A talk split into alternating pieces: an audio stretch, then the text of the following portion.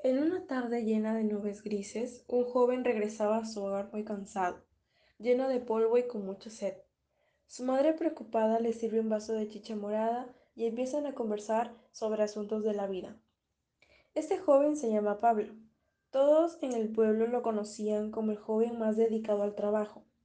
Tenía buenos referentes porque su padre en sus épocas también era uno de los más grandes trabajadores del pueblo. Aunque este joven era de gran admiración por sus habilidades con las cargas pesadas, tenía algo que lo conducía por el camino de la sanganería. Le gustaba tomar mucho alcohol. Él decía que por trabajar mucho merecía un descanso acompañado de sus amigos más fieles y unas buenas botellas de trago fuerte. Por más que sea destacado en sus labores, las chicas del pueblo no le tomaban importancia por sus malas conductas cuando estaba en estado de ebriedad. Asustaba al pueblo cuando se enojaba y buscaba pleitos por donde no lo sabían. A pesar de ser buen trabajador, no tenía buena conducta. Era muy déspota y grosero, sin sentimientos a la hora de pelear. Aún así, día tras día, el joven nunca se sentía mal por lo que la gente le decía. Una tarde este joven iba regresando a su hogar después de un largo día de trabajo, y como todos los días, quería llegar ya para poder descansar. Sin embargo, en el camino ve pasar a una linda jovencita, con cabello largo y una sonrisa muy linda. Sus rizos llamaron mucho su atención, y ni que hablar de su linda figura. Pablo quedó anonadado, porque nunca había visto tanta belleza en una sola persona. Al llegar a casa decide comentarle a sus hermanos lo que había visto antes de llegar. Entusiasmado, les cuenta que está interesado en la bella señorita, que quiere conocerla y saber sobre sus intereses. Sus hermanos muertos de la risa le dicen, Ay, hermanito, la tienes difícil. Esa bella dama tiene como padres a unos señores muy estrictos, con las justas y la dejan salir a comprar el pan. Te aconsejamos que sigas tu camino y que la dejes en paz si no quieres tener problemas con sus papás. Pablo, al escuchar esto, decide no hacerles caso y les propone un plan. A como de lugar, él quiere conocer a la linda muchacha. Pasaron los días y Pablo no conseguía la atención de la bella muchacha. Sus amigos se burlaban de él y faltaba poco para que se rinda, para dejar de lado esa ilusión de tener algo con aquella linda señorita pero no contaba con que su popularidad llegó hasta oídos de la joven. Sin pensarlo, ella también se interesó en las habilidades de Pablo. Por casualidades de la vida, sus intereses eran mutuos. Aunque ellos no se conocían personalmente, la magia de la ilusión era compartida por sus corazones. Una noche fría, Pablo se decidió y con muchos nervios dio el primer paso. Fue a la casa de la jovencita. Toc toc, sonó la puerta de madera gruesa. ¿Quién es?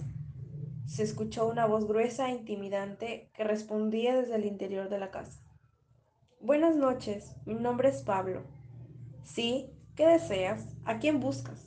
dijo el padre de la joven. Buscaba a su hija. ¿Podría llamarla? Ella está ocupada. ¿Para qué la llamas? respondió el señor de mala cara. Pablo entró en una crisis de nervios y todo ese ego que tenía por ser el mejor en sus labores se fue. Pablo quedó helado y salió corriendo a su casa. Desde ese día, lo único que Pablo podía hacer era verla desde lejos. De vez en cuando se encontraban en los puestos de mercado del pueblo. De vez en cuando intercambiaban palabras, pero de ahí no pasaban. De repente, Pablo, cansado de no poder hacer nada, decide enviarle un recado a la señorita. Le escribió en una hoja de papel que quería hablar con ella. La joven recibió el recado y se sorprendió con lo que tenía como contenido. Hola, mi nombre es Pablo. Me pareces una linda chica. Si gustas puedes venir conmigo al parque de la plaza. Me gustaría conversar contigo. Atentamente, tu admirador. La joven se puso muy tímida, pero decide aceptar la propuesta del muchacho.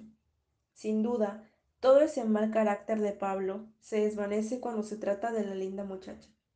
Llegó el momento tan esperado por Pablo. Ya estaban frente a frente a punto de intercambiar palabras. Hola, mi nombre es Lucía, mucho gusto. Hola Lucía, mi nombre es Pablo, mucho gusto. Pablo, ¿así que ese es tu nombre? ¡Wow! Al fin puedo conversar. Ya estaba ansiosa, dijo Lucía. ¿En serio? dijo Pablo muy sorprendido. Sí, ya había escuchado de ti. Todos en el pueblo te conocen, respondió Lucía. No es para tanto, dijo Pablo tímido. Quiero que nos conozcamos un poco más. Tal vez si nos volvemos grandes amigos, dijo muy entusiasmada Lucía. Pablo, saltando de la emoción, dijo, Por supuesto que sí, me encantaría. Pasaban los días, los meses, y poco a poco ellos se iban dando cuenta de que lo que sentían no era solamente una amistad. Aunque ella tenga 14 años y él 23, aunque las personas digan que está mal su amor, ellos veían la magia de su romance. Al año de conocerse, Pablo le propone a Lucía irse, alejarse de todo y empezar una nueva vida. Lucía no comprendía mucho, aún era una señorita y no estaba segura de lo que quería, pero tomó una decisión muy acelerada y apresurada.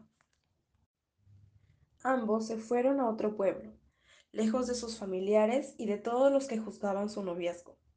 Luego de un tiempo Lucía queda embarazada de un lindo bebé, al cual le pone de nombre William. Un año después, queda nuevamente embarazada de una linda niña a la cual le ponen de nombre Janet. Era una linda familia, pero no todo podía ser felicidad en sus vidas. Llegaron los problemas. Pablo volvió a sus malas costumbres de tomar alcohol. Llegaba muy ebrio a casa y por su mal humor trataba mal a Lucía y a sus hijos. La situación no cambiaba y Lucía quedó embarazada por tercera vez.